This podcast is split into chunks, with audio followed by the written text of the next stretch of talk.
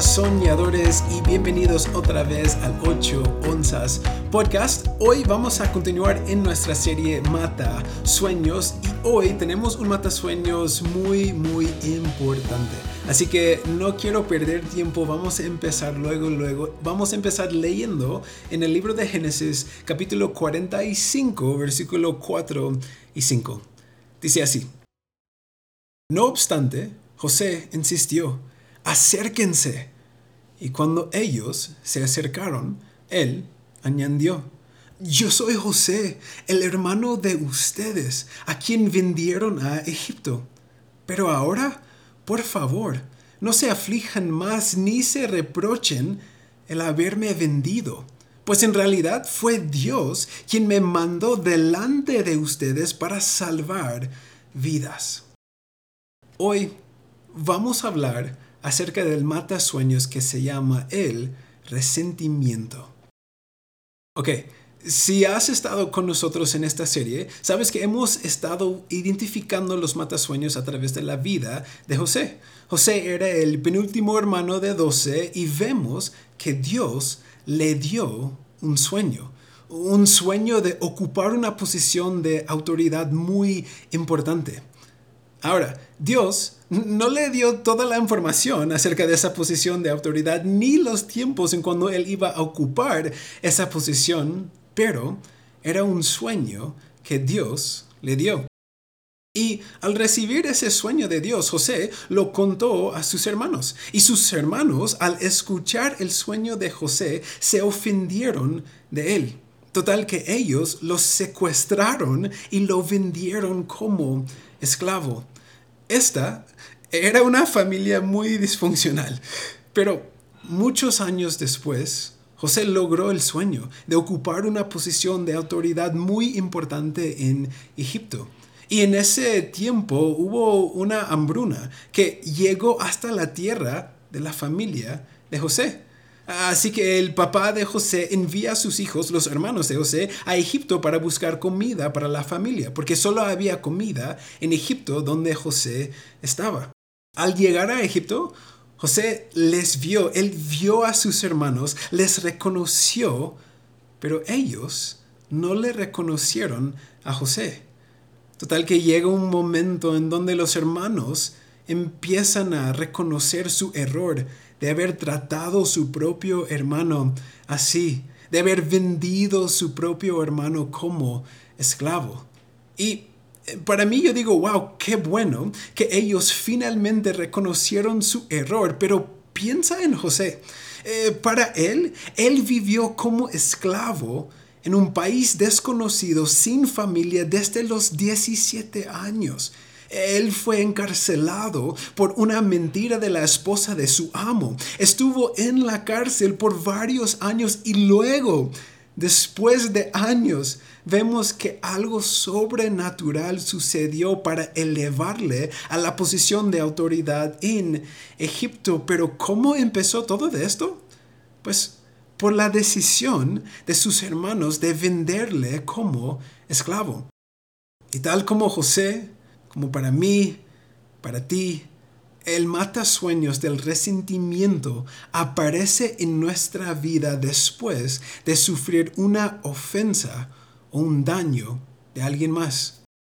Eh, ¿Qué significa el resentimiento? Es un sentimiento persistente de disgusto hacia alguien por considerarlo causante de cierta ofensa o daño sufrido. José tenía motivos para culpar a sus hermanos por el daño que él había sufrido en Egipto. Eh, fueron ellos que le vendieron como esclavo. Fueron ellos que instigaron todo de su dolor. Fueron ellos que le trataron injustamente. José tenía motivos para culpar a sus hermanos. Una pregunta para ti. ¿A quién culpas por tu dolor? Por tu sufrimiento, por el daño que has experimentado. Quizás es alguien de tu familia. Quizás estás dañado por cómo te trataron, por lo que te dijeron, por lo que te hicieron. Quizás es alguien en tu pasado un novio, una novia, un amigo, alguien de la prepa. Tal vez todavía estés sufriendo del abuso, del bullying, de la violencia que experimentaste. ¿A quién culpas por tu dolor, tu sufrimiento, el daño que has experimentado? El resentimiento necesita un sujeto. Así que para ti, ¿quién es? ¿Quién es el sujeto de tu resentimiento? Para mí, yo me acuerdo en la prepa, yo tenía resentimiento en mi corazón hacia un chico porque él creyó, estableció una mentira sobre mi familia. Y luego varios emigrados empezaron a creerlo y burlarse de mi familia por la mentira que ese chico creyó. Cuando te digo que yo estaba enojado, yo estaba enojadísimo con él. Es una cosa crear una mentira acerca de mí, es otra cosa completamente crear una mentira sobre mi familia. Y por su mentira, él causó mucho sufrimiento en mi vida. Él es quien yo culpaba por el sufrimiento que yo estaba experimentando en ese momento y quién es para ti. Para José, eran sus hermanos. Eh, por sus acciones, ellos causaron sufrimiento en su vida. Pero el peligro del resentimiento es cuando nos resentimos a alguien, estamos juzgando todas sus acciones futuras por sus errores pasados. Lo quiero decir una vez más, la razón por la cual el resentimiento es peligroso es porque cuando tenemos resentimiento en nuestro corazón hacia alguien más, vamos a juzgar todas sus acciones en el futuro por sus errores en el pasado. Es decir, no perdonamos lo que ellos hicieron. Siempre les vemos como el delincuente y nosotros somos las víctimas. Cuando dejamos mantener vida el matasueños del resentimiento en nuestras vidas, culpamos los demás por las aflicciones en nuestra vida actual. Solo hay dos tipos de personas en esta vida, los que son las víctimas y los que son los vencedores los que culpan a todos los demás por lo malo que han experimentado en su vida y los que entiendan que solo pueden controlar su respuesta en cada momento de sufrimiento, de daño o de dolor. José, él era un vencedor Muchos años después de haber sido vendido como esclavo por sus hermanos, cuando él vuelve a verles, sus palabras son, hermanos, por favor, no se aflinjan más ni se reprochen el haberme vendido. Vemos que él superó el matasueños del resentimiento y si él lo hizo, tú también puedes. Así que ahora la pregunta es, ¿cómo? Eh, ¿Cómo puedes, cómo podemos superar el matasueños de resentimiento? Tres estrategias. Primera estrategia, buscar entendimiento. Mira, me encanta algo que dijo la Madre Teresa. Ella dijo, no hay ninguna persona a quien no puedes amar una vez que hayas escuchado su historia. La realidad es que una persona lastimada lastima a otras personas. Para los hermanos de José, la Biblia dice expresamente de que su papá amaba a José más que los otros hermanos. Y si investigas un poco más acerca de la dinámica familiar, en esa familia eh, vemos que el padre tenía dos esposas y dos concubinas, pero entre ellas él amaba a uno de sus esposas más y muchísimo más que las otras mujeres. O sea, los hermanos estaban lidiando con su propio resentimiento por su papá. Y al ver que el papá amaba a José más que a ellos, una manera de lastimar a su papá era lastimar a José.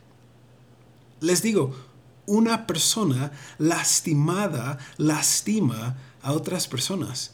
Y cuando alguien nos lastime, si podemos guiar nuestros pensamientos para buscar entendimiento de la otra persona, de su historia, tenemos una mejor chance de no permitir que se establece el resentimiento en nuestros corazones. Dicho en otra forma, busca primero entenderles y luego de ser entendido. Y yo sé que esto es muy difícil, porque cuando sentimos el resentimiento, les digo, el resentimiento tiene que tener un sujeto. Entonces, tenemos una persona que nos ha causado daño, que por sus acciones estamos experimentando dolor o estamos sufriendo. Entonces sí, es muy, muy difícil buscar entendimiento en ese momento, pero si podemos guiar nuestros pensamientos para buscar a entender primero, tenemos un chance mucho, mucho mejor de realmente no caernos en el engaño y en el matasueños de resentimiento. La primera estrategia es buscar entendimiento. Pero la segunda estrategia es bendecirles. Quiero que algo quede muy claro. Dando injusticia por injusticia, dolor por dolor, sufrimiento por sufrimiento, nunca termina con algo bueno. Es un ciclo de daño y tristemente, muchas personas están en ese ciclo. Es que ellos me lastimaron, entonces nunca les voy a hablar. Es que él me trató súper feo, entonces le voy a avergonzar públicamente. Es que ella se burló de mí, así que yo voy a burlarse de ella. ¿Qué es esto?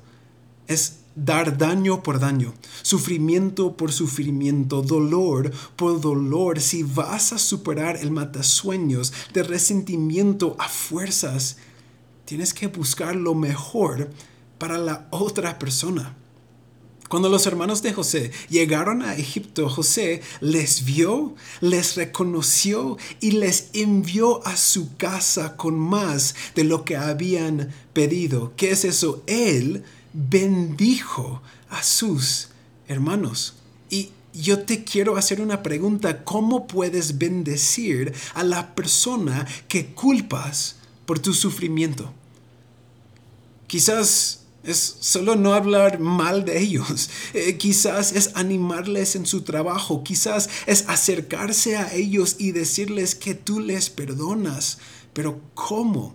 ¿Cómo puedes bendecir a la persona que culpas por tu sufrimiento? No es importante cómo les bendices, sino que les bendices con un corazón puro. Porque no puedes bendecir y maldecir al mismo tiempo. Para superar el resentimiento, la segunda estrategia es bendecirles. Busca una manera de dar bendición por maldición. Y la última, la tercera estrategia es vénselo. Eh, como les dije, hay dos categorías de personas en este mundo, los que son víctimas y los que son vencedores. Me encanta lo que José explica a sus hermanos acerca de todo su sufrimiento. Él dijo, pues en realidad fue Dios quien me mandó delante de ustedes para salvar vidas.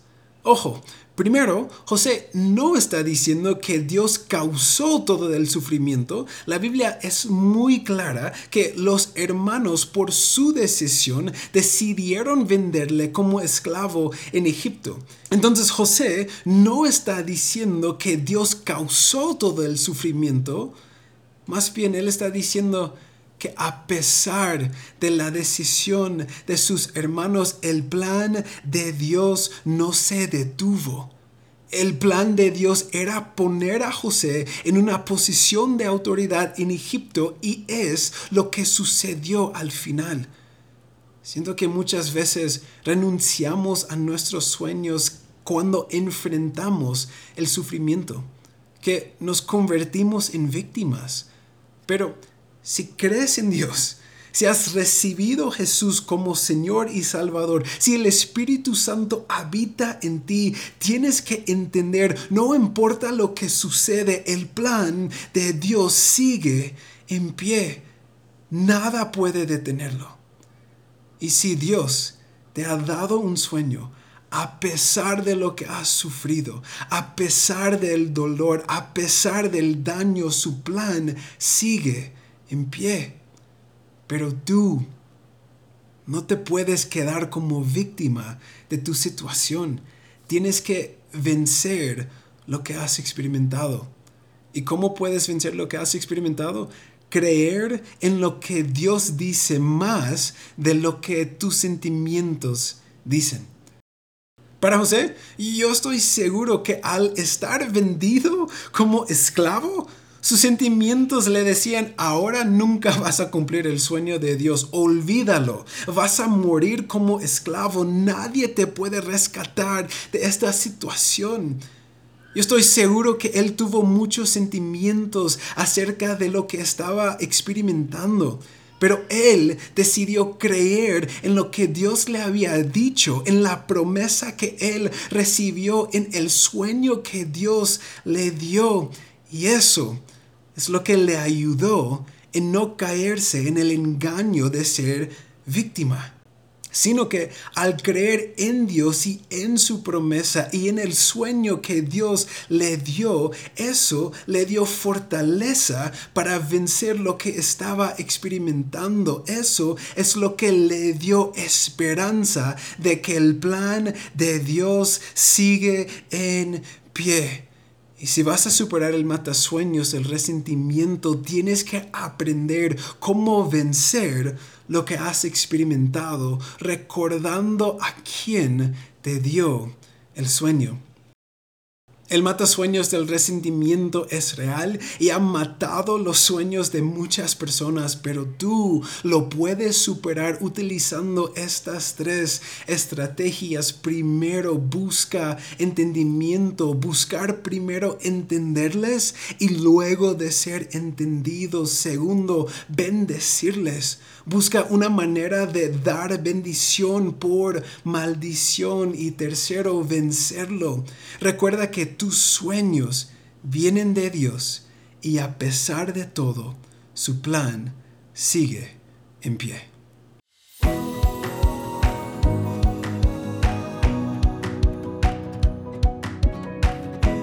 Gracias por escuchar el episodio del día de hoy. Espero que ha sido una bendición para ti y que es algo que te ayudó o que te va a ayudar en tu camino para llegar a tus sueños. Si no lo has hecho aún, por favor, suscríbete a este podcast para que recibes notificaciones cada vez que lanzamos un nuevo episodio y también síguenos en Instagram en 8 onzas podcast. Es una palabra completa. Y muchas gracias por ser parte del 8 onzas familia. Nos vemos la otra semana y como siempre, sigue soñando.